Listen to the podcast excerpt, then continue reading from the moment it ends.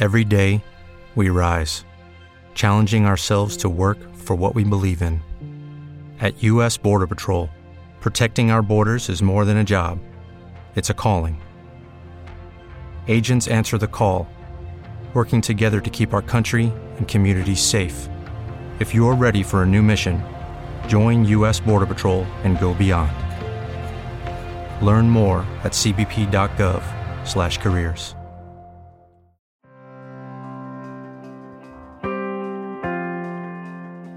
Como en la temporada pasada te ofrecemos una manera muy muy sencilla de apoyar el contenido que realizamos en este podcast y es a través de volverte uno de nuestros colaboradores a través de Patreon. Que digo yo que ya que colaboras con el cine español, pues colabora con el podcast de Esto también es política. Claro, sí, es muy sencillo. Tú solamente te metes en patreon.com barra esto también es política y ahí puedes donar pues el dinero que quieras. Eh, o sea, todo lo que dispongas no lo quieres dar, bienvenido es. Un eurillo, bienvenido es. Desde un euro a, en adelante todo lo que quieras. Te metes en la página, analizas nuestros objetivos, nuestras recompensas, pues ya te lo piensas. Pero piénsatelo para bien. O sea, la, la consecuencia final es que por favor ayúdanos. Patreon.com barra esto también es política. Entra ahí, lo miras, te lo piensas y nos dejas tu pequeño donativo para que podamos seguir creciendo con el podcast.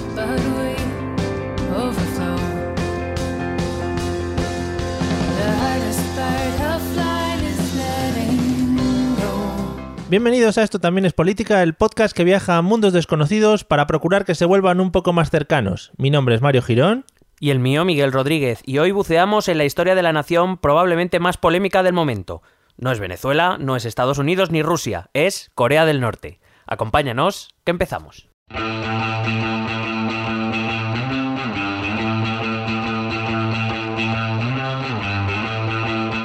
Esto también es política.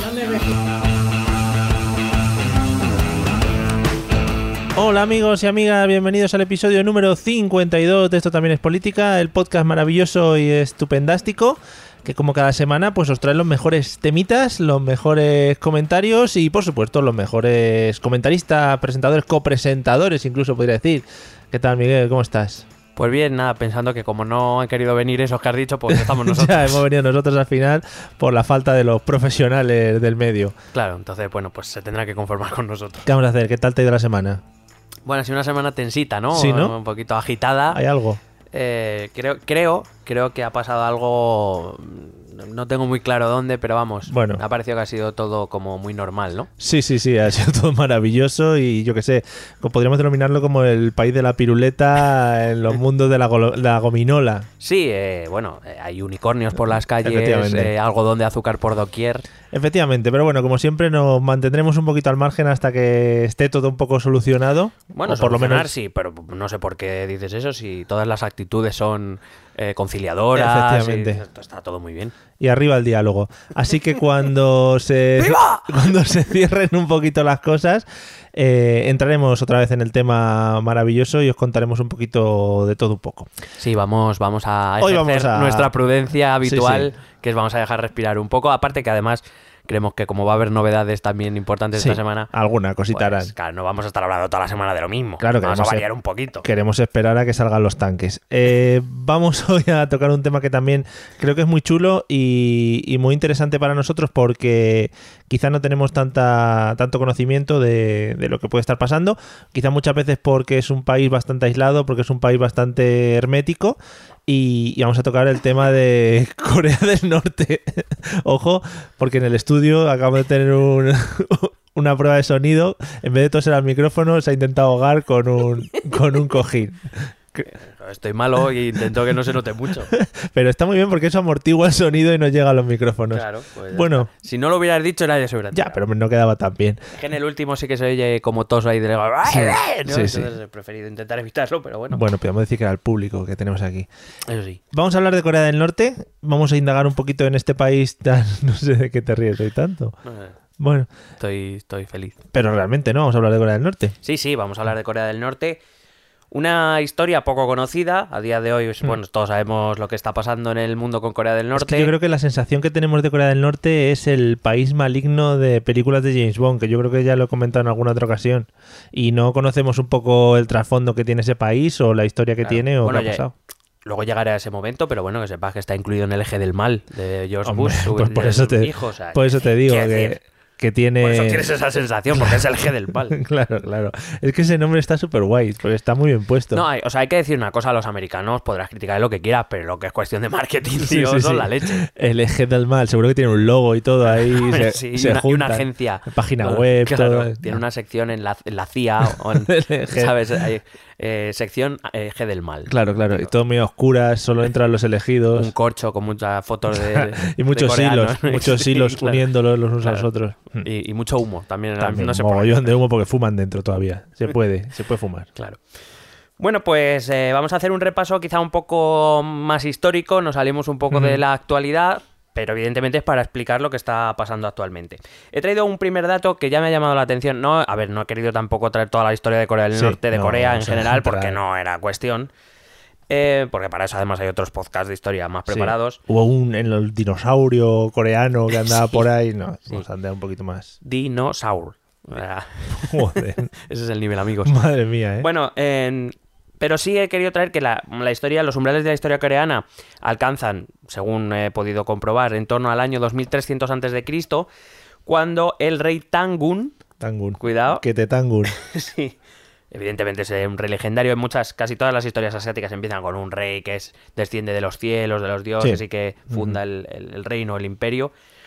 Eh, bueno, pues eh, fundó el primer reino llamado Joseon, Sí. De esto nos podemos reír porque nos escuchan pocos coreanos y creo que nadie no, se no, va a pero, sentir. pero eh, o sea, yo lo digo, ese carácter profético que le dieron de nombre, ¿no? A, a- a esta región, Joseon, ¿no? Que eh, significa la tierra de calma, matutina. Digo, pues la Pues habéis muy clavado. bien, muy bien, muy bien. La. Dijeron, Así. yo creo que aquí no va a pasar nunca nada. No, no, aquí todos tranquilos, tranquilos. Y, y se lucieron. Bien. Ni Nostradamus, señores. Joseon. Bueno, eh, datos que, bueno, un poco más antiguos que creo que eran convenientes. Bueno, hay que decir que a finales del siglo XVI, eh, Corea, que era un, como casi todos los, eh, los territorios asiáticos de- del Extremo Oriente, eran bastante aislacionistas, se centraban mucho en ellos mismos y no trataban de, o sea, trataban con los demás lo menos posible. Pues se vio invadido por primera vez por Japón, al negarse, eh, bueno, sabéis que la península de Corea, digamos, está en el extremo de China, en el extremo oriental de China, y entonces, y luego está Japón, que es la isla, entonces se suponía que Japón quería atacar a China y tenía que pasar por la península de Corea, que digo yo que China no es grande para entrar por otro lado, Claro, sí, sí. pero decidió entrar pasar por la peni- pues, decidió pasar por la península coreana los coreanos los que los habitantes de, de la península que dijeron que por ahí no pasaban dijeron "Ah, pues te zumbamos a ti también no pasa nada Claro. Es una guerra que duró siete años, nada, algo breve. Y eh, la verdad es que aunque es verdad que, que ganaron los coreanos, o por lo menos consiguieron resistir, la península ya quedó destrozada. Pero es un dato que he traído porque, digamos, Japón es un país que va a estar muy presente en la historia coreana. De hecho, estamos escuchando, hemos escuchado estos meses que las pruebas de misiles se solían lanzar hacia, eh, hacia aguas coreanas. O sea, perdón, hacia aguas japonesas. Sí. Digo, pues que sepáis que esto viene de largo, que no es de ahora. Qué rencorosos. Sí, un poco sí. Bueno, eh, como digo, Corea fue un reino aislado que se negó a abrir sus puertas a la influencia a- extranjera, a la, mm, diplomacia, al comercio extranjeros en el siglo XIX, como por ejemplo Japón, el, propio Japón, era, era, si tenía alguna influencia sobre todo era China. Eh, lo que pasa es que em, en el año 1868 Japón por fin sí que se abre a la influencia occidental mediante la revolución Meiji. El emperador decide empezar a tomar hábitos eh, las- y costumbres occidentales, sobre todo en temas militares, en temas de vestimenta, en temas eh, también. Japón es un país que siempre ha decidido mezclar la cultura propia con todas las influencias externas. Lo había hecho con la influencia budista, las influencias eh, de Confucio, de China, etcétera. Siempre, digamos, las asume, las, las hace un poco suyas, pero siempre manteniendo su carácter tradicional. La Revolución Meiji viene a hacer un poco esto, solo que con las tradiciones eh, occidentales. Eh, pero mientras Japón se abre a la influencia exterior, Corea se va a negar. Va a persistir en su aislacionismo. De hecho, Estados Unidos, igual que hizo con Japón años antes, manda una, una misión diplomática a Corea, a la península de Corea, que iba acompañada de una fuerza naval, ¿no? Así como de buen rollo. Sí. Es como, bueno, te mandamos una posición diplomática, te vamos a ofrecer Mm. oro y el moro. Por si acaso vamos con buques de guerra, pero bueno, Como te- esto es sí. un algo Te van accesorio. a poner un barco aquí con unos cañones o con lo Claro. que llevasen, pero bueno, es de es por si de las moscas. Claro, entonces ocurrió un incidente en un puerto, no italiano, el coreano. y, Yo, o sea, sí, le me- ibas a decir. No, no, yo me he aguantado la broma de Confucio, que es el que inventó la confusión. Mm, Hombre, O sea que tú te la has saltado ahí. No, hombre, pero no te guardes nada nunca. Vale, vale. Bueno, total, que eh, desembarcaron algunos militares estadounidenses procedentes del buque de guerra para eh, investigar qué había pasado y eh, los norcoreanos, bueno, perdón, los coreanos, todavía Corea aquí es una Sí. península, eh, Corea eh, decidió que eso era una invasión y empezó a atacar a los buques de guerra. El uno de, o sea, quiero decir, para que veáis que el carácter Sí, sí. más o menos no viene de ahora tampoco. El 1 de junio de 1871 eh, decidió atacar a los dos buques de guerra que estaban apostados en, en- a las afueras de la península. Estados Unidos exigió una disculpa oficial por este ataque Sí. y podéis imaginar que no llegó ninguna disculpa. Que tururú. Así que lo que hizo Estados Unidos, que tampoco os lo podéis imaginar, fue mandar una expedición de castigo. Mandó no dos, que era lo que habían, sino mandó cinco más, cinco buques de guerra, y decidió internarse en territorio coreano. Eh, claro, tened en cuenta que aquí Estados Unidos pues eh, estaba llegando. Si habéis visto el último Samurai, Mm. eh, ahí es cuando se ve que cuando llega la influencia occidental a Japón, Sí. eh, y, y traen como unos cañones estos que disparan muy rápido, que es el pi, pi, pi, Sí. pi, pi, que son, además dice, son los hobbitses. Bueno, pues Sí. efectivamente es lo que estaban llevando a los territorios asiáticos. También el, el inicio de la película es cuando Tom Cruise está, es un Muy borracho bien. asqueroso y, y se dedica a hacer demostraciones con un rifle. Sí. Pues esos, ri- esos rifles y esos hobbitses, esos cañones, son los que están llevando a, a Oriente Estados Unidos. Grandes recomendaciones cinematográficas. La- el, Sí, el episodio que viene empezaremos con Torrente toda la saga. Hombre, pues se explica bastante bien algunas cosas. Bueno, total, que los estadounidenses dijeron, nosotros tenemos esto para negociar con vosotros, pero ahora lo vamos a usar así un poquito, ¿no? O- Sí. Vamos a hacer una demostración de las Claro, buenas. Una demo, aquí la tenéis. Sí, claro, entonces decidieron, como no recibieron la disculpa, pues decidieron ir a saco. Y bueno, hay que... Pero no sé si lo has, no sé si lo has comentado, pero qué importancia, por ejemplo, tiene la península de Corea para que Estados Unidos fuese, fuese allí a hacer ese intercambio, esa venta o esas negociaciones. O... No, era. Estamos en, la, estamos en la época del siglo. finales del siglo XIX, es la época del colonialismo, donde Mm. eh, las grandes potencias, tanto europeas como Estados Unidos y Rusia, eh, deciden, digamos, abrirse al exterior, bien en forma de conquistas, cosa que, sobre- que sufrió sobre todo África, pero también en menor medida Asia, y sobre todo que se plantea buscar nuevos territorios donde ese capitalismo naciente, principalmente en las potencias europeas y sobre todo en Estados Unidos, pues hay que darle salida a todo, a todo lo comercial. Entonces, bueno, buscan, digamos, nuevos mercados. Lo que hoy se diría, se buscan nuevos mercados. Y los que se ponen tontos, pues mira lo que les pasa. Claro. Eh, de hecho, Japón, por ejemplo, pues es, es una, es, eh, una, una potencia, es un imperio muy tradicional que de repente decide abrirse a Estados Unidos, se va a convertir en una potencia industrial increíble, porque todos sabemos que los japoneses, oye, otra cosa no, pero trabajar Sí. van clavados. Chapo, sí. No podríamos decir lo mismo de nosotros. No, a lo mejor no. Pero bueno, eh, Japón se convirtió en una potencia industrial inmediatamente gracias principalmente a las novedades que Estados Unidos le aportó a través de sus tratados comerciales. Pretendían hacer lo mismo con las zonas de Vietnam, con China incluso, eh, y con Corea. Los de Vietnam también le salió muy bien, ¿no? Sí, sí. Sí, no, no se le volvió en contra. Corea tampoco. ¿eh? No le salió fenomenal. Bueno, pues básicamente eh, pasó este incidente, recibieron los ataques, no recibieron las disculpas que exigieron y decidieron entrar.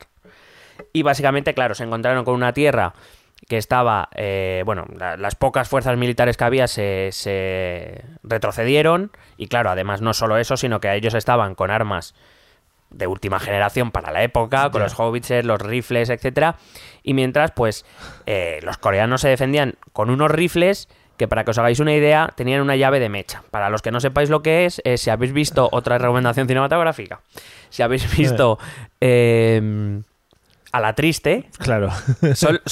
Centrarla en, la- en el siglo en el que está la triste, Cla- claro. claro, quiero decir, es que el siglo XVII, pues es básicamente el- este rifle que para activar la pólvora van con una cuerda que se va quemando poco a Mm. poco, que entonces Sí. tienes que darle un sitio para que se prenda Sí. la, pol- la- la pólvora y salga despedida la bala. De acción rápida, diríamos. Sí, claro. O sea, quiero decir, mediante un hobbit se te estaba lanzando 200 balas por minuto, pues ellos tiraban un tiro cada dos minutos, a lo mejor, si, Claro. si eran, si, si les iba bien. Si eran rápidos, no se bueno, Claro, esas claro. cosas. Entonces, pues bueno, podemos suponer lo que, lo que supuso. Es verdad que, bueno, eh, supuso la... De hecho, eh, el último reducto... Que, bueno, de hecho, el último reducto, que era una ciudadela, la ciudadela de Wangseon, en lo que es el asalto duró exactamente la friolera de 15 minutos.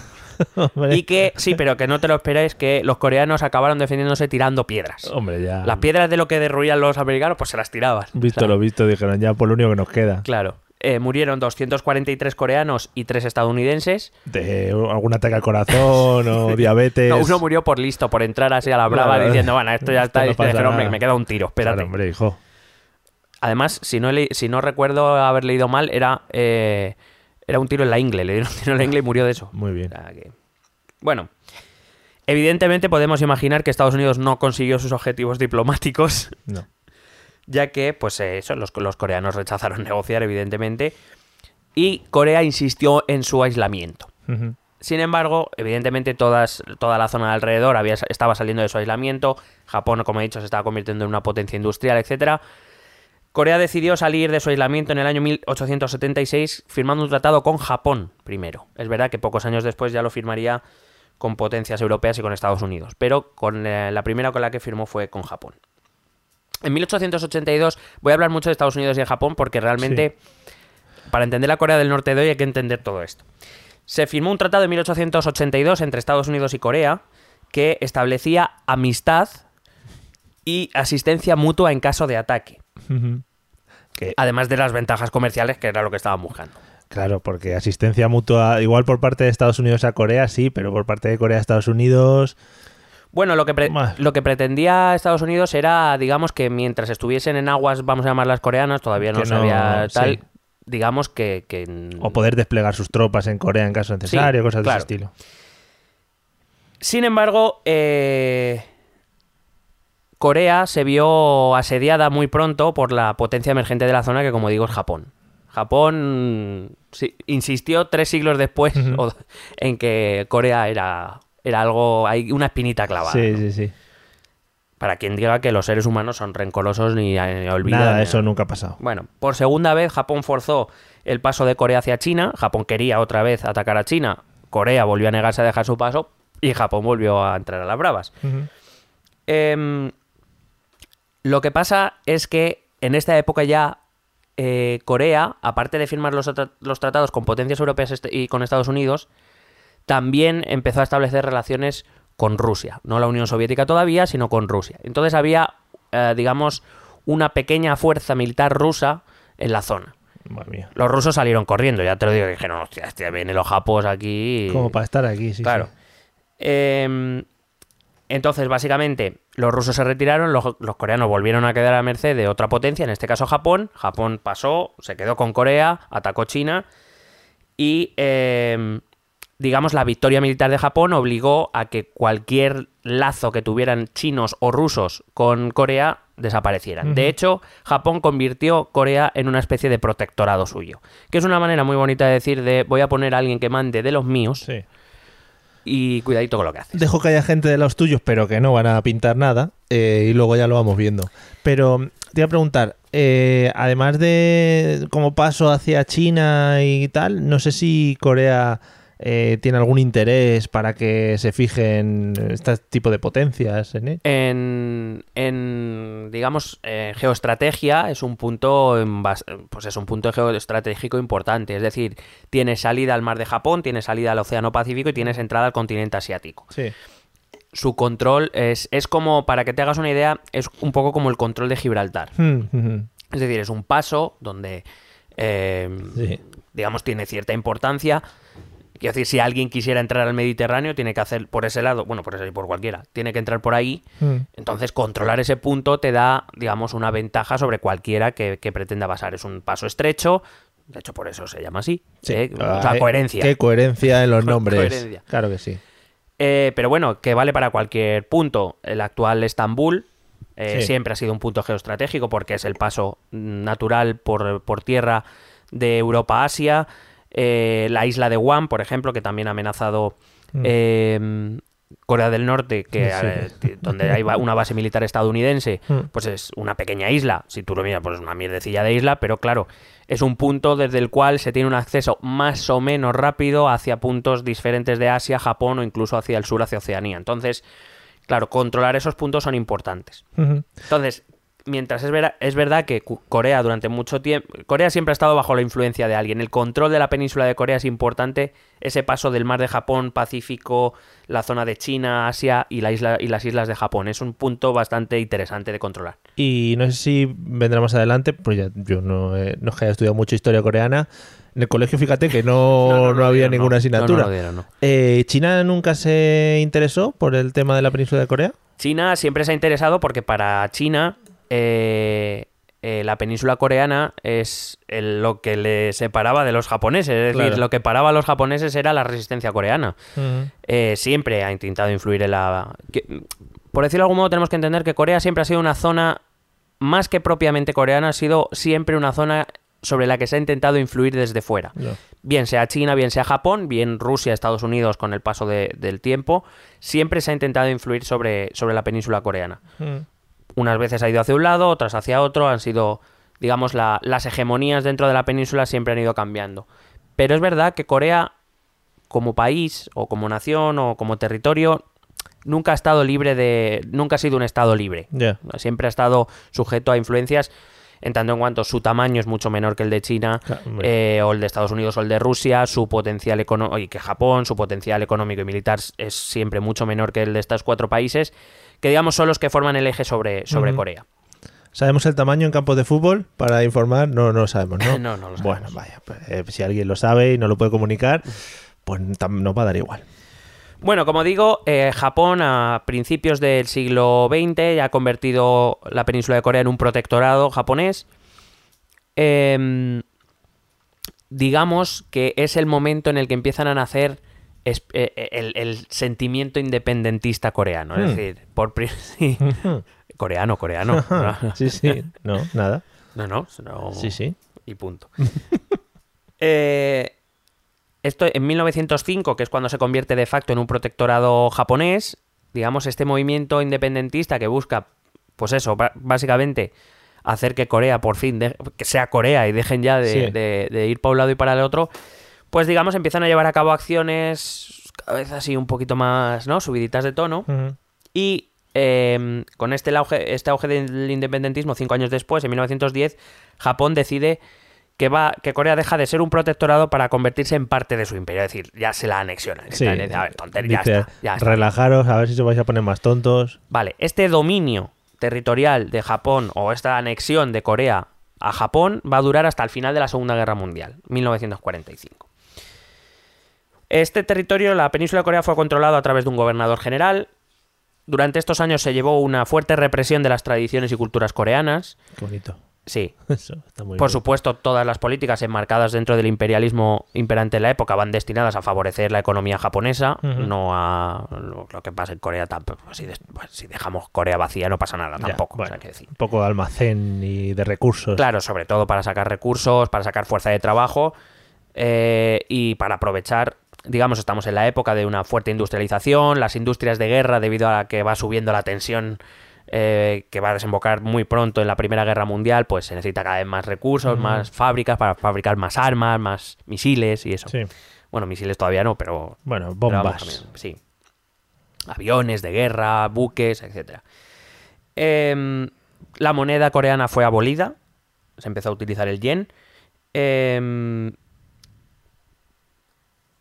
y, eh, por ejemplo, los japoneses destruyeron el palacio imperial. Bueno, hubo unas- un momento de imperio coreano, lo destruyeron y, co- y construyeron palacios, eh, digamos, edificios gubernamentales japoneses propios allí para dejar claro que eso era territorio japonés. Claro, te iba a preguntar si durante esta época se vio cierto auge por parte de la península de Corea, ya que habían salido un poco del aislamiento que tenían, pero visto esta situación, este contexto de guerra, mano de obra, etcétera, no creo que tampoco tuviesen mucha. No, Corea fue lo que o sufrió lo que pudieron sufrir los eh, países o los territorios africanos en esta época, que es básicamente pues las quilmaron a recursos, a típica, vamos, la política imperialista o, colo- eh, colonialista básicamente era ir a un territorio, eh, utilizar su fuerza de trabajo y su, sobre todo sus recursos, sus materias primas, llevárselos a la, a la metrópoli, fabricar lo que tuvieran que fabricar y después llegar y vendérselo a Sí, ellos, muy bien. básicamente. Muy bonito. Bueno, venderles lo que se les quedaba anticuado, quiero Claro, decir, no claro. te creas que le vendían. No, no, hombre. Claro. Bueno, entonces, ese movimiento independentista que te he dicho antes, bueno, se está ahí, está subiendo la tensión, pues poco a poco se va a volver mm, cada vez más violento. Sí. Eh, por ejemplo, en 1919, en el- lo que se conoce como el movimiento primero de marzo, que adivinar la fecha, Sí. Por abril. pues eh, fue un movimiento que salió, digamos, con ciertas actitudes un poco mm, violentas, o sea, un poco de esto de la cale borroca coreana. Sí. Así se denominaban. Sí. Y eh, bueno, pues las fuerzas japonesas decidieron reprimir este movimiento y acabaron con 7.000 coreanos muertos. No, muy bien. Eh, por eso, por el ejército y la policía. Hubo otros movimientos independentistas que no eran tan violentos, eran más pacíficos, eh, pero que también eh, fueron reprimidos. De hecho, hay una, hay una manifestación, bueno, esta es la época cuando acaba la Primera Guerra Mundial, en la que, bueno, seguro que, que quien esté más interesado en estos temas conoce el famoso discurso de los 14 puntos de Wilson, que se da cuando acaba la Primera Guerra Mundial, que básicamente lo que viene a decir es que hay que acabar con el imperialismo, con, con que las grandes potencias estén esquilmando a las, a las naciones de, eh, pues eso, ocupadas de, de- de Asia y de África principalmente, y que estas naciones tienen derecho a elegir su futuro mediante el derecho de autodeterminación. Por, con- la autodeterminación de las colonias de, estos, de estas grandes potencias. Entonces, este movimiento pacífico salió a exigir que Japón siguiera la doctrina de Wilson, que les dejara elegir y que... me ha tocado, es que Te me he ha tocado. concentrado porque le he hecho un toque magnífico porque la, la gente se iba a volver un poco loca al escuchar un sonido de como de tuberías de- y era el reloj, el reloj de Ah. Miguel que calza un peluco bueno Sí. y roza contra Sí. Es un bueno, es un es un Casio No de, los de calculadora. Es, es un casi. Eh, bueno, digo que siguiendo esta doctrina de los 14 puntos de Wilson, que buscaba la liberación de las, de las eh, naciones eh, colonizadas, pues surgió una manifestación, unos movimientos más pacíficos que acabó también... Y, fijaos que lo de la COP y lo de la SE, las fuentes de las manifestaciones Sí. y esto no, No es de ahora. no es de ahora. Eh, las, las fuentes coreanas que se conservan de aquel movimiento hablan de dos millones de personas eh, manifestándose. Las japonesas hablan de medio millón. O sea, para que veáis que esto no es de ahora. Fíjate, sí. Y antes era más, bueno, a ver, antes era un poquito más complicado contarla a la gente, a no ser que les hicieras pasar Claro. a uno en fila. Y aparte, pues eh, también hubo represión a este movimiento. verdad que no fue tan violento como los 7.000 muertos de, que te he contado antes del movimiento primero de marzo, pero también hubo represión, eh, hubo, hubo, mucha fuerza policial y militar en, en Corea. Claro que- Por supuesto, Estados Unidos y Wilson no dijeron nada. de esto. A ver, ¿qué van a decir? Que también hay que verlo desde el contexto que estábamos a, no sé qué año has dicho, a mediados de siglo. Estamos, sí, es- bueno, estamos 1900, este, eh, 1925, Bueno, pues 26. casi a principios, primer cuarto de siglo y quieras que no, las cosas han cambiado mucho desde, desde entonces. Quizás antes las manifestaciones se trataban de otra manera, aunque fuesen de tipo pacífico. Sí, bueno, y de hecho me atrevería a decir que manifestaciones tampoco había. Claro. Normalmente cuando se salía a la calle sabía. Sabías a lo que ibas. un poquito.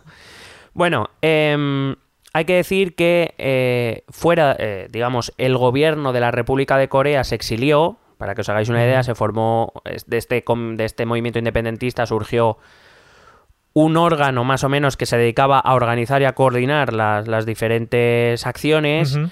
Y decidió exiliarse a China y se constituyó, digamos, en gobierno de la República de Corea, en el verdadero gobierno de la República de Corea, cosa que, por cierto, eh, se reconoce en la constitución coreana, sí amigos, Corea, Corea las Coreas tienen constituciones, se reconoció en, en, en las constituciones el, el papel de este gobierno.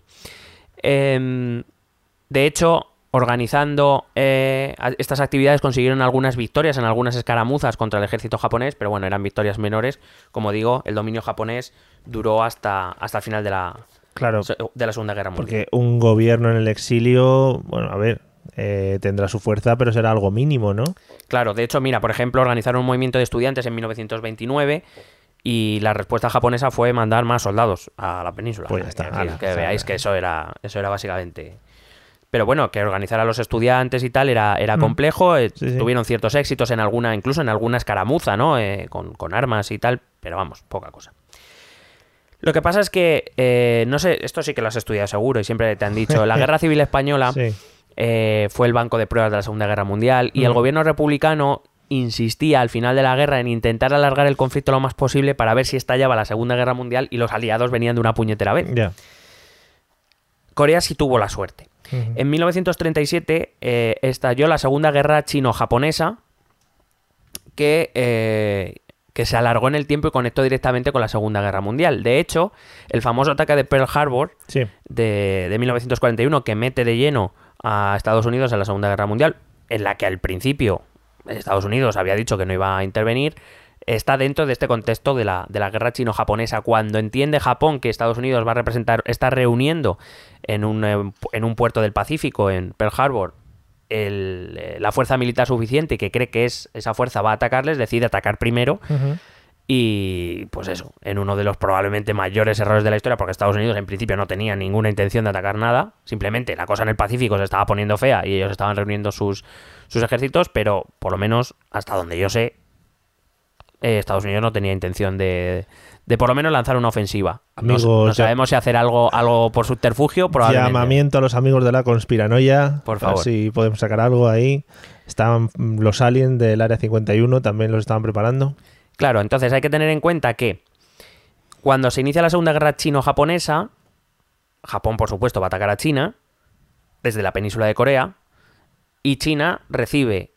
Os recuerdo que Japón había firmado una alianza con Italia y con la Alemania de Hitler, con la Italia de Mussolini, es decir, formaba parte del eje. El eje maligno.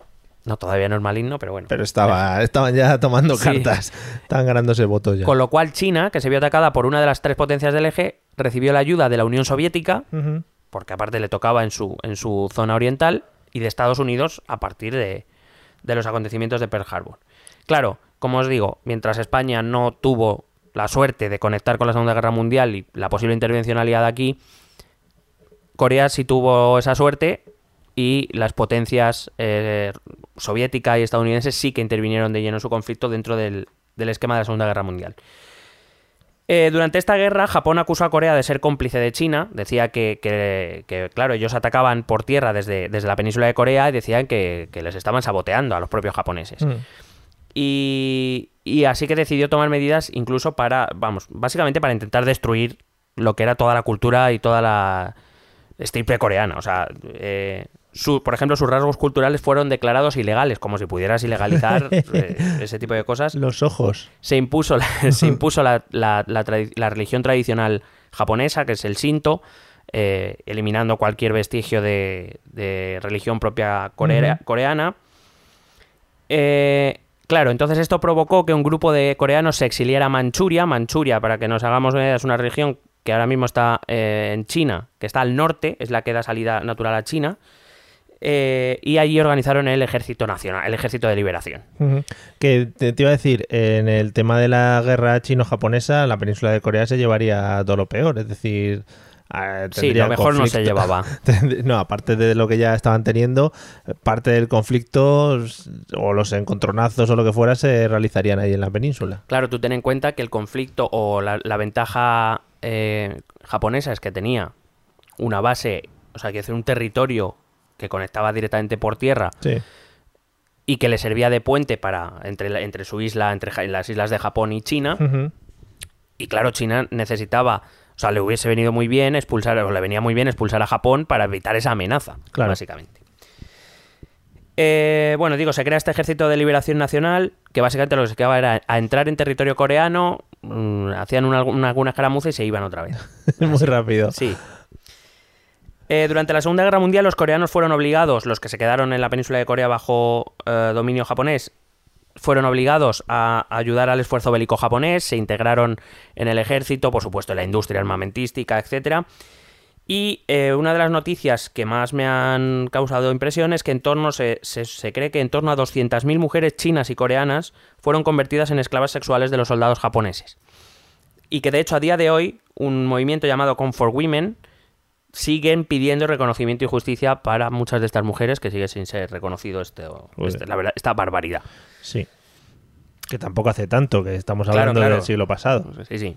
Bueno, que, que no han hecho ni Menos 100 de años 100 todavía, claro. En 1945 todos sabemos que Japón se rinde eh, en la Segunda Guerra Mundial y Corea fue liberada. Y entonces dije, entonces decimos, bueno, entonces ya Corea es libre. Bueno, tampoco, Claro. vamos a ver. Claro, claro. Tutelados. Claro, en la conferencia de Yalta, la famosa conferencia de Yalta de 1945, en la que se reúnen eh, eh, Stalin, Churchill y, y Roosevelt, eh, se acuerda, se acuerdan muchas cosas, pero como me estoy centrando en la historia coreana, se, eh, digamos, se hace en Corea lo que se había decidido hacer en Alemania, dividir el país en dos partes, una controlada por los soviéticos, que va a ser la parte norte, Sí. y una parte controlada por los aliados, principalmente por Estados Unidos, que va a ser la parte sur. Claro, entonces, eh, de hecho, el día antes de la rendición japonesa ya las primeras fuerzas soviéticas entraron en la zona nor- para controlar la zona norte. Eh, así que, por tanto, tenemos una península de Corea con dos zonas de ocupación, que va a estar en torno, se van a dividir por lo que se conoce como el paralelo 38. Una zona en la que Estados Unidos administraría la parte sur de la península, repito, una zona en la que la Unión Soviética administraría la zona norte. El gobierno, este provisional que te he dicho que se, se exilió y tal, eso fue ignorado. Eso, Ya, eh, venga, que sí, ¿no? chavales. anda. Sí, sí. Eh, claro, la idea, que era la misma que en Alemania, era que esto iba a ser temporal y que en algún momento las grandes potencias se pondrían de acuerdo y reunificarían el país. Ajá. Y no fue así. Es que no entiendo muy bien eh, hacer una división de esas para que todo el mundo esté representado en la península de Corea. Bueno, básicamente lo que se, lo que se pretendía era... eh, Porque es que tampoco se hace una división, por ejemplo, ¿no? Es que eh, Corea del Norte tiene una cultura muy específica, Corea del Sur otra cultura. No, pero pasa lo mismo que pasó con Alemania. Es decir, se divide un país a la mitad para evitar. Quiero decir, eh, partimos de la base de que la Unión Soviética y Estados Unidos se, van a se iban a poner de acuerdo en muy pocas cosas en general, en ninguna. Ya. Entonces, digamos, pues es, tomas, eh, tomas el control tú de la mitad del país, yo del otro, y así no nos pegamos. Mm, De momento, A priori, sí. claro.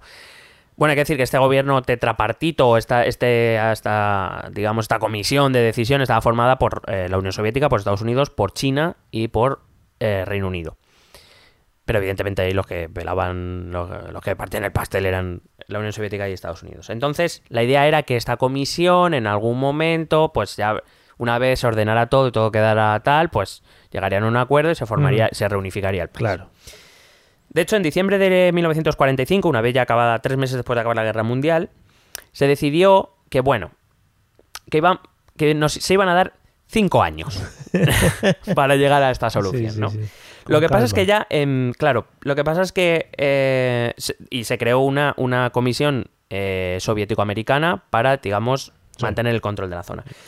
Visto que pasados dos años no, no había ni un principio de acuerdo, no se ponían de acuerdo, pues eh, digamos que Estados Unidos decidió llevar el tema a la ONU a ver qué, qué pasaba. A ver qué, qué se contaban por allí. Claro. La solución que se pretendía inicial era la reunificación futura, pero lo que se hizo de facto fue dividir la península en dos países, en dos naciones, que serían Corea del Norte y Corea del Sur. Por supuesto, sus economías, sus políticas, su sistema social, etcétera, pues dependerían de la potencia bajo la cual estuvieran sometidas. La Corea del Norte fue un sistema eh, planificado comunista bajo la tutela de Rusia y de la Unión Soviética y el sur sería una economía capitalista de política eh, liberal bajo el auspicio de Estados Unidos. Sí. ¿Vale? Es decir, volvemos a lo mismo, ¿no? Este, este, este gen que tiene el ser humano de, de reconciliación y de buscar un poco el punto medio. Claro, y a partir de aquí es donde empezamos a ver la división que realmente vemos hoy entre las dos Coreas. Claro. Eh, de hecho, eh, a nadie le sorprendió que en 1948 la ONU solo reconociera la República de Corea, que para que nos entendamos es Corea del Sur. Corea del Norte no, porque claro, ten en cuenta que la ONU es un órgano que aunque es verdad que está la Unión Soviética allí, sobre todo en el Consejo de Seguridad, digamos que lo controla un pelo Estados Unidos nada Ya, más. bueno, sí. Bueno, el 25 de junio de 1950 Corea del Norte se lanza a invadir al sur. ¿Por qué? Porque dicen, porque ese es mi país. Claro, claro, porque a partir de ese momento ya eran países totalmente independientes y podían hacer lo que saliese un poco de. Claro, al menos de facto, o sea, porque es, es como la República Democrática de Alemania y la República Federal de Alemania. Pues eh, más o menos es, es la misma historia, o sea, no es muy diferente. Pero en un momento dado Corea del Norte decidió en 1950, en el contexto de la Guerra Fría, pues eh, pasar la frontera y pasar con sus tropas al sur. Muy bonito. Hay que decir que bajo influencia soviética se habían creado ya, se había creado ya la República Independiente Democrática de Vietnam en 1945, en el 48 la República Independiente Democrática de Corea del Norte, de Corea, que es Corea del Norte, y que en 1949 se había creado la República Popular China, la famosa China de Mao. Sí. Eh, por otra parte, Estados Unidos ocupaba prácticamente Japón como si fuera un virreinato. Es decir, la tensión en la zona era bastante, Hmm. bastante importante. Bueno, en el norte, como podéis imaginar, se estableció un gobierno prosoviético, comunista, eh, dirigido por un tal Kim Il-sung, que para que nos hagamos una idea es el abuelo del actual dictador de Corea del Norte. Oh, yeah. Y eh, se le nombró con el cargo de líder supremo. Pero ¿y la decisión de nombrar a este hombre eh, por parte de los soviéticos? Eh, no. Es una decisión, a ver, eh, es una decisión que se toma dentro del, del germen de lo que será el Partido Comunista de Corea del Norte, que de hecho es una, es una posición que no va a gustar demasiado a los soviéticos. O sea, es un, es un hombre que sí, es muy comunista, pero muy nacionalista. No, es decir, la idea del, del comunismo es precisamente la internacionalización, el internacionalismo. Y sobre todo que todo el mundo comunista estaba bajo la influencia soviética. Claro. Que algo se le escapara a la Unión Soviética, pues no le sentaba bien, por muy comunistas que fueran. Mm. Eh, en el sur, por su parte, se, eh, se crea un gobierno prooccidental dirigido por Syngman Rhee, que era un conocido anticomunista coreano. O sea, que decir, también volvemos, buscamos figuras ¿no? Sí. Eh, que se den al entendimiento. Con incidentes fronterizos previos, el 25 de junio de 1950, Corea del Norte invade al sur, a lo que Estados Unidos, evidentemente, reacciona eh, eh, pues eso, de forma inmediata. Fíjate lo que hace esta, qué cucos Estados Unidos. Empieza a llevar a cabo movimientos diplomáticos a través de la ONU, aprovechando que el representante de la Unión Soviética se había ausentado en protesta Vaya. por no incluir a la República Popular China dentro de la ONU. Entonces, Mm. como no estaba allí, Diego dijo, venga, reunión, reunión, Claro, reunión, va, venga, venga. aprobamos esto, aprobamos, aprobamos, sí, ¿de acuerdo? De lujo. Ese- ese más o menos fue así. O sea, está sacado lo que has dicho ahora son No, no. audios. Eh, se Que- aprobó una resolución que calificaba de ataque lo que Corea del Norte había hecho a Corea del Sur e instaba a todos los miembros de la ONU a defender a Corea del Sur. Muy bien. De hecho, se creó una fuerza internacional que fue a, a ayudar a Corea del Sur. Y el soviético en plan, "Eh, ¿qué ha pasado? ¿Qué ha pasado? Claro, dijo- claro, como no había inter- los interneses, Claro, no, no se no se enteró, no se enteró muy rápido. No le llamaron. Claro. Em, el 4 de octubre de 1950, China anunció su entrada en la guerra y la Unión Soviética pues, fue detrás. Y es verdad que la Unión Soviética intentó llevar a cabo diez- eh, acciones diplomáticas dentro de la ONU en el Consejo de Seguridad, pero que ya era poco tarde, ¿sabes? Ya- Paparruchas. Claro. Bueno, fue una guerra bastante de desgaste, es decir, no hubo grandes batallas donde alguno sacara más ventaja ni nada. Eh, apenas se movían de la.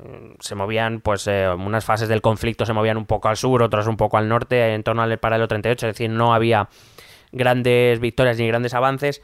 Así que se decidió, ante la aparente imposibilidad de que una Corea venciera a la otra o un, o un bando venciera al otro, pues decidieron iniciar conversaciones de paz.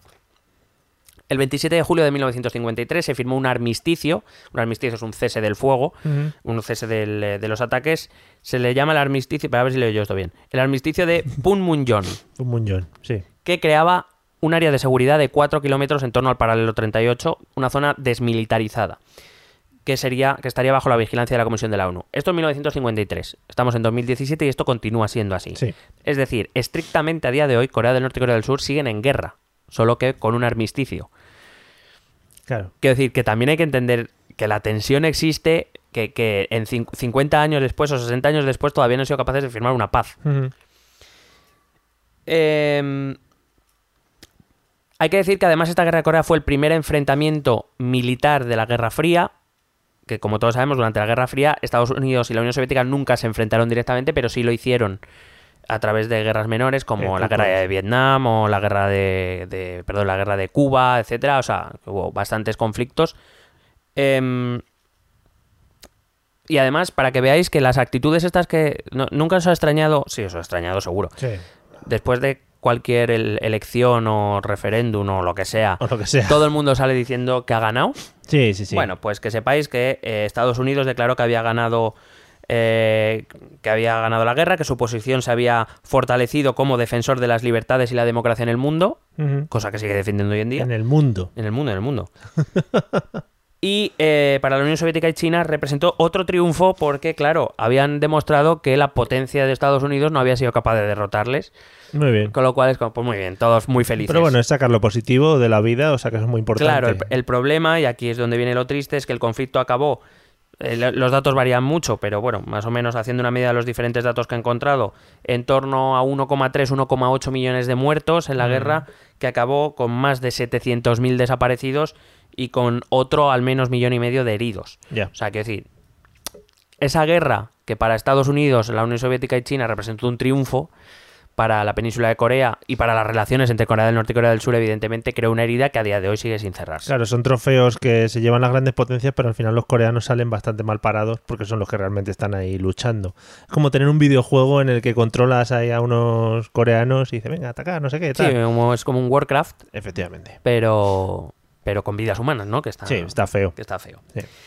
Bueno, esa relativa paz que ha habido entre el norte y el sur desde entonces eh, ha sido siempre bastante tensa, bastante, muchas veces puesta a prueba, con distintas escaramuzas en torno a la frontera, con secuestro de personalidades de un país a de personalidades de- del otro, con intentos de asesinato. Por ejemplo, eh, se conocen los fracasos, los intentos norcoreanos de asesinar a dirigentes surcoreanos de 1968, 1971 y con un bombardeo en 1983 que intentó acabar con, con el, el quinto presidente de Corea del Sur. O sea, quiero decir que, que esa tensión ha, perma- se ha, permanecido mu- muchos años y que hay que entender que Corea del Norte y Corea del Sur que fueron obligadas después de la Segunda Guerra Mundial a llevar modos de vida muy, muy, muy diferentes, pues claro, eh, es, es ese conflicto que, repito, que, que estrictamente siguen en guerra. O sea, no es... Claro, Que siguen con una zona desmilitarizada, Sí, sí. que siguen... Que quieras que no, ya el, el simple hecho de tener eso ya te está diciendo Sí, que, que cualquier algo- movimiento de uno pues es respondido por el otro inmediatamente, que se está de hecho hace no muchos años, por ejemplo, recuerdo que Corea del Norte se quejó porque Corea del Sur eh, puso cerca de la frontera eh, digamos propaganda surcoreana y capitalista, según decían, muy, al- muy alta para que lo escuchasen los habitantes de Corea y eso se tomaba como acción de guerra. O sea, Mm, ya, ya. que para que veas cómo, cómo está la que, cosa. que lo que te iba a decir, quizá ya han pasado muchos años como para que se pierda un poco el sentimiento de que todos antes éramos una misma Corea y ya están totalmente separados. ahora mismo está complicado. Lo único que mantiene un poco el, el ligazón y que de vez en cuando surge salud de esperanza es que evidentemente las, hay familias separadas por una frontera.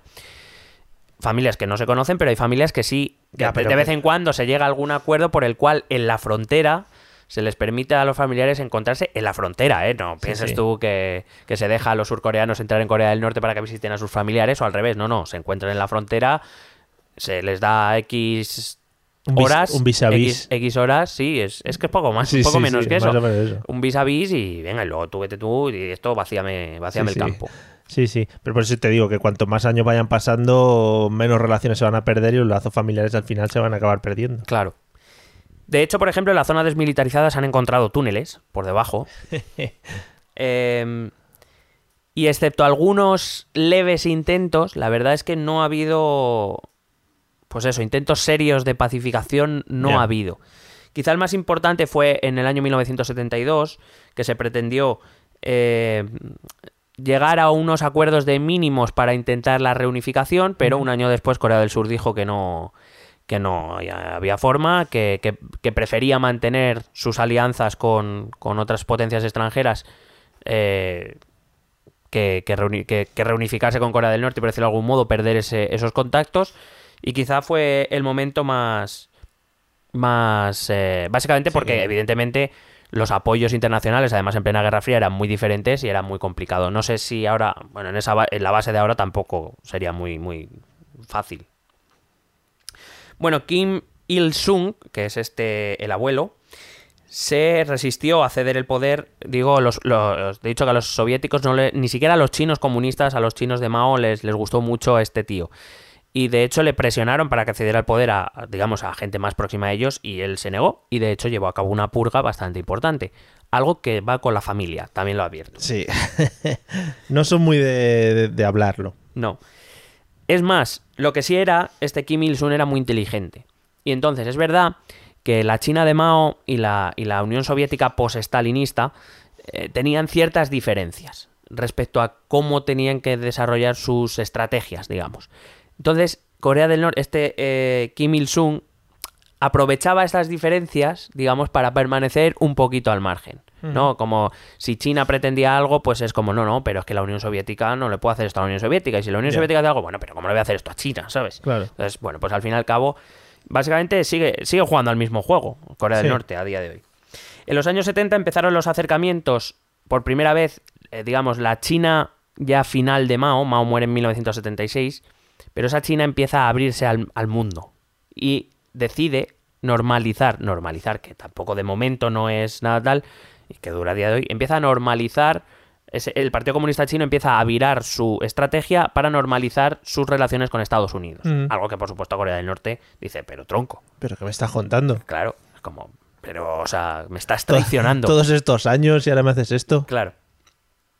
Eh, la muerte de Mao en 1976, como digo, empuja a Kim Il-sung a romper sus lazos con China, una China que cu- cuando ya desaparece la figura de Mao, evidentemente va a acelerar esa apertura y esa, y esa normalización de relaciones con Estados Unidos, y va a declarar la política de autosuficiencia nacional. Es decir, que todo lo que necesite el país se va a fabricar en el país, no se va a comprar nada fuera. Es decir, una, en la práctica un aislamiento total respecto al resto del mundo. En los años 80, claro, esta economía empieza a ir para abajo, Claro.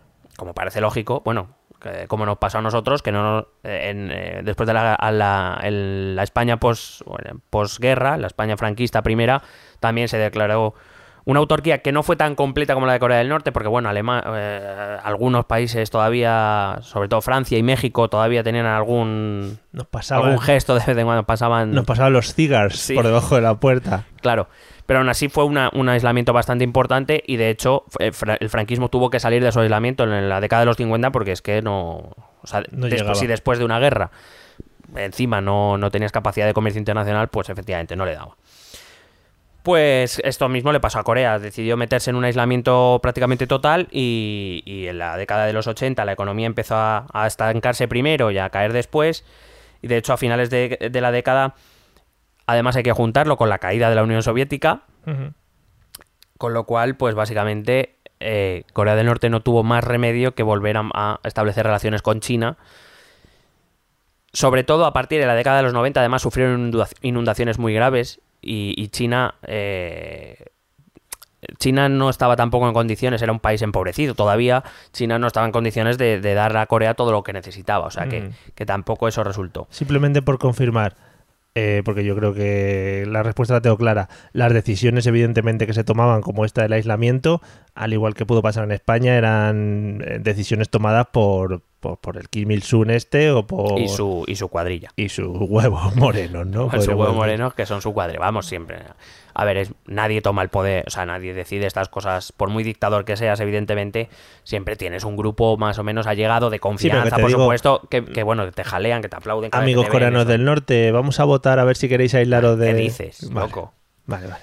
Por confirmar. Bueno, en 1992 la salud de Kim Il-sung empezó a deteriorarse. Recuerdo que este Kim Il-sung cogió el poder en el 48, o sea, que, Sí. duró, que duró, Duró, joder, lo que duró. Claro, por eso le hacen estatuas. de oro. Entonces, eh, como digo, en 1992 su salud empieza a empeorar y sus tareas, algunas de sus tareas a nivel estatal, las empieza a hacer su hijo, que es Kim Jong-il, que es el papá del Mm, actual. el papar. Eh, cuando se dieron los primeros, em- eh, se dieron ya en la década de los 90 con la administración Clinton los primeros enfrentamientos diplomáticos porque Corea del Norte empezó a hacer pruebas nucleares. O sea, que esto no es de ahora, no es que ahora Kim Jong-un se ha puesto a hacer pruebas, esto viene de la década de los 90. Em, en ese momento Kim Il-sung muere de un ataque cardíaco en 1994 y su hijo declara un luto nacional de tres años. Claro, hombre, es que me parecería, me parece poco incluso, o sea, poco.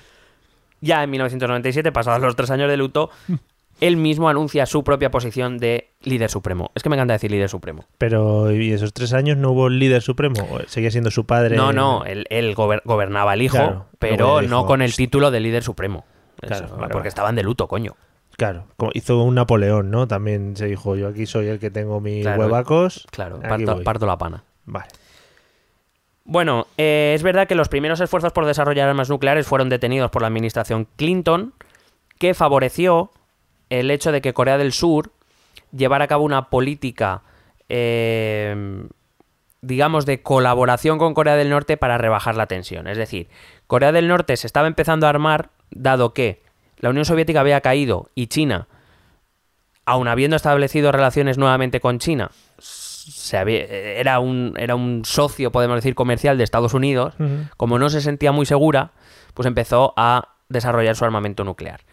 La administración Clinton lo que intentó fue, bueno, si tú te sientes amenazado, porque Corea del Sur evidentemente es una tierra donde es un, es una- un país donde Estados Unidos tiene una presencia, porque tiene allí Sí. también presencia militar, pues vamos a hacer una cosa. Corea del Sur empieza, y Corea del Norte empiezan a llevar una política de colaboración eh, y así, y tú para tus misiles nucleares. Digamos, yo me alejo un poco Claro. de Corea del Sur, ¿vale? Y, eh, Y tú te relajas. Claro, y tú, Porque- y tú, te- y tú relajas la raja. Puede ser, puede ser que Corea del Norte, eh, sus diferentes líderes supremos, lidereses, eh, digamos que hayan tenido como eh, que se hayan sentido más superiores de lo que realmente son. Evidentemente ahora, a ver, me explico, quizá ahora sí que son una amenaza por el tema de la- las bombas nucleares, lo que están diciendo que pueden llegar transatlánticamente a otros países, etcétera, etcétera. Mm, Pero puede ser que todo esto haya ido creciendo porque ellos se han creído más de lo que realmente es el país. Es decir, yo qué sé, si eso hubiera, si, Corea del Norte se mantiene aislada, hubiera sido un interés para otros, otras potencias, para China, para Estados Unidos.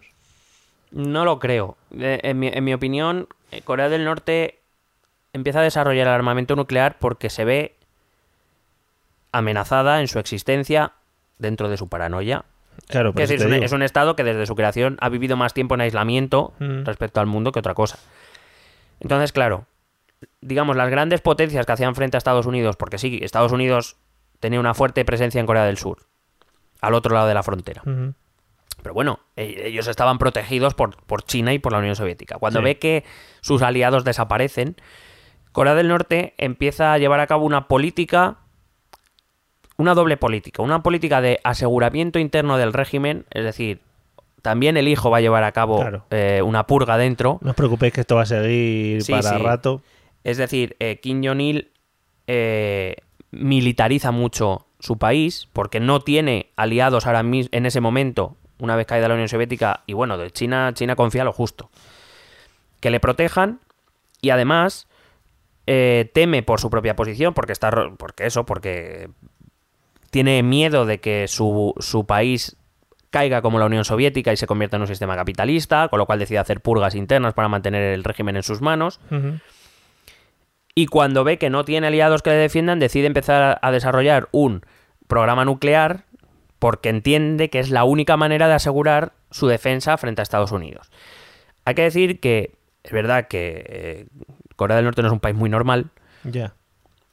Pero que es verdad que por lo menos hasta ahora, hasta la escalada de, de agresividad verbal, de voy a domar al viejo chocho con fuego y, voy a destruir totalmente Corea del Norte, tampoco es que Corea del, Norte Corea del Norte tuviera o manifestara amenazas, alguna sí, pero no ha sido tampoco, sobre todo ha sido a, rege- a- a carácter defensivo.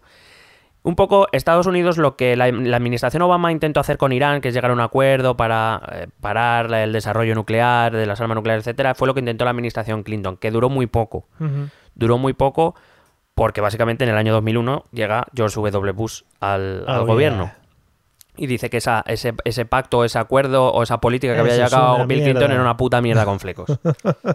Entonces, eh, básicamente, el inicio de la, del desarrollo armamentístico nuclear para Corea del Norte es una cuestión defensiva porque no tiene nadie más que la defienda o eso entienden ellos. Ya. Que eso, quiero decir. Claro que igual estoy también hablando, tenían- me estoy poniendo en su posición, no digo yo que. Tenían mucho lo que digo en la cabeza en plan, joder, joder, cuidado que nos van a atacar aquí, que vienen todos a por nosotros.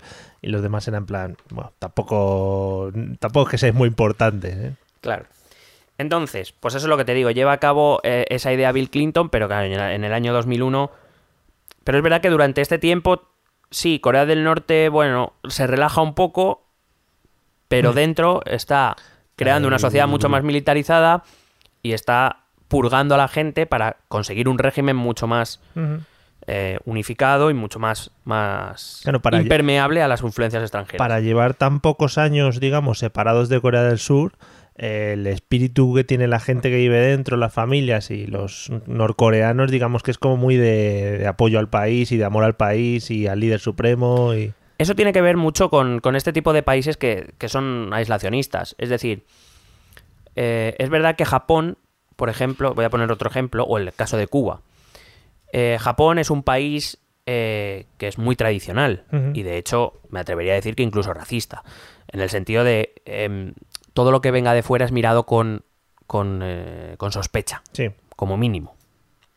Él, Lo, lo puramente japonés es lo, es lo válido. Eso no quiere decir que no haga negocios y los hace muy buenos con el Mm. resto del mundo. Pero Japón es Japón. Y lo Sí. japonés es lo japonés. Eh, pero el caso de Corea es todavía más agravado, porque claro, si no tienes relación con el mundo, no tienes internet, porque allí lo tienen capado, no, no ves otras cosas, pues claro, el coreano del norte, que nace coreano del norte, para eso es lo para ellos es lo normal. sí, sí. Entonces, esas dictaduras que, que pretenden aislarse, precisamente lo que pretenden es eso, que si no conocen otra cosa, pues aceptarán el régimen porque es lo normal. Claro, lo que, sí, lo que ven. El show de Truman, otra Claro. gran película. Oh, pues, pues estamos hoy... Sí, sí, muy cinematográficos. cinéfilos. Sí. No, cinematográfico. ¿Quieres ser, estar cinematográfico mejor que cinéfilo? Yo lo que tú quieras. Vale. Bueno, la elección de George W. Bush en 2001 cambia este intento que hizo la administración Clinton de, de frenar el, el, eh, el, el desarrollo de armamento nuclear. Rechazó, por supuesto, la, la política de apaciguamiento surcoreana. Y, eh, de hecho, es George W. Bush el que introduce a Corea del Norte en el eje del mal. Ahí está. Dijo, venga, firmar aquí y aquí. Y para adentro. Todo se debió a que se supo que Corea del Norte, aunque se creía que no, en realidad sí seguía desarrollando un programa nuclear. Un poco por lo vaginis. Sí, sí, sí. Eh, de hecho, ya en 2006 anunció por primera vez que había llevado a cabo una prueba exitosa de una, de un, eh, de una bomba nuclear. Porque estos anuncios se hacen un poco para mantener en aviso a tus enemigos o algo así, porque si no, no tiene mucho sentido. Sí, claro. Vale, es plan, como cuidado que cuidadi- lo tengo. cuidadito que ya lo tengo. Sí, como los, los grandes desfiles militares en los que sacaban a pasear bombas, todo ese tipo de cosas. Muy- La administración Obama, por su parte, cuando llega en 2008, ha llevado una política que se ha conocido como Strategic Patience, es decir, pa- paciencia estratégica. Obama, eh, sabemos que Obama siempre ha llevado una política exterior bastante alejada del conflicto, no ha querido meter a Estados Unidos en conflicto después de, claro, después de la administración Bush, de la invasión de Irak, de Afganistán, etcétera. Digamos, él vino a decir, bueno, vamos a, vamos Vamos a calmarlo. porque, porque, entre otras cosas, porque la opinión pública americana ya se estaba volviendo en contra, sobre Ujú. todo cuando se descubrió que no había armas de destrucción masiva, que las guerras en Irak y Afganistán, pues bueno, podemos decir que militarmente se ganaron, pero políticamente no se obtuvo gran cosa. Entonces, eh, Obama decidió llevar a cabo una política que se alejase de Corea del Sur para intentar apaciguar a Corea del Norte. Pero claro, en ese momento ya por segunda vez, Mm, Corea del Sur ya dijo, ¿qué cojones estáis haciendo? O sea, me estáis dejando vendidos ahora mismo. Ya. Em, básicamente porque ocurrieron varios, varias cosas. Un buque de guerra surcoreano se hundió, los surcoreanos dicen que por acción norcoreana, en 2010. Eh, se dio un bombardeo en la isla de Yeonpyeong, que es una, es una isla bastante pequeña, pero que eh, donde, donde se estaban haciendo maniobras militares, que acabó con la vida de cuatro surcoreanos, y Estados Unidos no hizo nada. Ya. Entonces Sur- Corea del Sur dijo, vamos a ver, A ver, ¿para qué? a ver, mierda? cabrón, Yo cabrones estaba- de mierda. Yo he estado aquí todos estos años aguantando. Sí, exactamente. El 17 de diciembre de 2011, Kim Jong-il murió de, un ataque al- de otro ataque al corazón, o sea, de un ataque al corazón también, o sea, que Mm. Kim Jong-un que se vaya preparando. Es genético. y le sucede como líder supremo Kim Jong-un, que no, que yo recuerde o no lo he leído, no, no puso un luto de tres años. Es una familia con grandes mofletes. Sí. Es una cosa que me llama a mí mucho la atención. Cada vez más, va más. Sí, va más. La, o sea, echan caraza cuando van cumpliendo años. Bueno, acabar con que eh, todos sabemos ahora la política que está llevando a cabo Estados Unidos en la zona. Japón también eh, es una potencia militar, no deja de ser una potencia militar y ya, ya está mirando otra vez a Corea del Norte después de que Corea del Norte probase misiles en sus aguas, que Claro. llegasen a sus aguas. Ha amenazado a la isla de Guam, donde hay una base norteamericana. Es decir, está la cosa tensita, mientras China, bueno, mientras Rusia se ríe de todo el mundo, porque nuestro amado y líder Vladimir Putin Sí. que nos paga, eh, básicamente le encanta ver a todo el mundo desquiciado y él, y así, pues cabalgando con el torso desnudo en. Siberia. Sí, sí. Y China, pues que está en una tierra de nadie que, como ya te dije, está, está en un momento en el que, claro, por un lado no le gusta lo que está haciendo Corea del Norte, no le beneficia como potencia mundial. Pero por otro lado, tampoco quiere que eso acabe en guerra y que los ejércitos estadounidenses pues invadan Corea del Norte y tener pues a los, eso, a los ejércitos estadounidenses en la puerta de casa, como quien dice. Claro. A día de hoy, para China, la península de Corea, concretamente Corea del Norte, sigue siendo un tapón respecto a, a posibles intereses extranjeros. Hay que decir que ya por- en este año 2017 ya se han llevado a cabo pruebas exitosas de, un misil balístico intercontinental Muy rico. que eh, ya te dije que se dibujó la línea donde llegaba y justo España se libraba ahí por los pelos. Sí. Creo que tocaba un poco los Pirineos, no sé si pasaba un poco la frontera. Bueno. Pero vamos, ahí vamos. Y, y básicamente eso, la, la zona está. Esa es la- el origen de las relaciones entre Corea. En Corea del Sur, en las últimas elecciones, ganó un candidato que traía, dado, dado el alejamiento de Estados Unidos, ganó con un programa que pretendía llevar a cabo una relación más cordial con Corea del Norte, es decir, ya que Estados Unidos aleja, pues tendremos nosotros que buscar nuestra propia paz por nuestra cuenta. Pero bueno, se ha dado cuenta de que no, no hay mucha manera y de hecho Corea del Sur a día y Estados Unidos otra vez han vuelto a estrechar sus relaciones. De hecho, Corea del Sur ha permitido que Estados Unidos de- despliegue otro escudo antimisiles en su península, aparte Sí. del que ya tenía, o sea, ya tenía más eh, escudo. O sea, que mm, digamos la zona, la zona está calentita, Japón y Estados Unidos están, incluso Australia, que bueno, le pilla un poco lejos, pero bueno, Australia ya va teniendo buques por la zona, no vaya a ser, no vaya a ser. Y esto es básicamente porque Corea está como está. Como Si te das cuenta, Corea nunca ha sido, por decirlo de algún modo, libre, no ha sido, siempre ha estado sometida a influencias extranjeras, a intereses extranjeros. De hecho, la división de la península de Corea en Corea del Norte y del Sur no es más que la división eh, de, de los intereses soviéticos y estadounidenses tras la Segunda Guerra Mundial.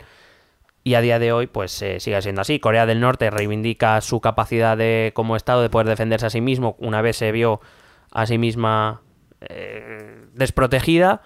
Y pues eso, las grandes potencias. La verdad es, a ver, si- siendo sinceros, si Estados Unidos se lo propone, la destruye, es verdad. O sea, no. Sí, no- tiene pinta. Claro. Pero veremos, porque claro, el hecho de tener un arma nuclear. Pues eh, Sí, no- no, no es que cambie las tornas. ver, repito, Estados Unidos sigue siendo un ejército inmensamente más poderoso que Corea del Norte. Pero bueno, algo. Igual se algo- le va el dedo a Rocketman. Claro, y, a Rocketman, claro. Y la lía parda. Y eso es lo que te he traído. No sé si ha servido para entender un poco más lo que pasa en Corea. Pues sí, sí, sí. Además me parece muy curiosa toda la historia de Corea y muy reciente también, tengo que decir, porque son pocos años en los que han sucedido bastantes cosas y que igual han dibujado un poco lo que nos encontramos ahora en el, en el país de nuestro amado líder supremo. Es el segundo líder supremo para nosotros, creo que es el norcoreano. ¿El segundo? Porque el primero es Putin, ¿no? Se lo has dicho antes. Ah, bueno, Sí, pero sí, vale, o sea, tienes razón. Vale, bueno, es nuestro eje de- del amor para Sí, nosotros. sí. Bueno, pues nada, esperamos que hayamos entendido un poquito todo el tema de Corea del Norte. Eh, vamos a escuchar los métodos de contacto por si nos queréis decir algo de Corea del Norte o de lo que sea, ¿vale? De, yo qué sé, si os gustan nuestras voces, por ejemplo. ¿Quieres preguntarnos algo? ¿Proponernos algún tema? ¿Exponernos tu opinión? Ponte en contacto con nosotros. Es muy fácil. Envíanos un correo electrónico a esta dirección. Esto también es política.gmail.com. También puedes escribirnos en nuestra página de Facebook. Esto también es política. O en nuestra cuenta de Twitter, arroba etepolítica. O si lo prefieres, visita nuestro blog. Esto también es política.wordpress.com. Recuerda que puedes suscribirte a nuestro canal de YouTube. Y si quieres charlar con nosotros directamente, únete a nuestro grupo de Telegram. Busca el enlace en nuestras redes sociales. Porque tú también formas parte de Esto también es política. Hasta aquí el episodio de hoy. Venga, que habla el rey. Ha estado muy bonito. Vamos a cortar porque va a hablar el rey eh, y nos vamos a cuadrar enfrente de la televisión. Como Yo lo escucho en firme siempre. como hacemos siempre. Eh, así que nada, amigos, nos vemos en el episodio que viene. Que no sabemos muy bien de qué tema hablaremos, pero. Pero puede ser. Tiene pinta. Pu- tiene Tiene, pinta. pinta. Tiene Sí, pinta. Puede ser, no sé. Ya os, lo iremos anunciando. Hala, eh, nos vemos en el próximo episodio que será Chachi Lerendi, seguro. Vale, hasta luego. Besete.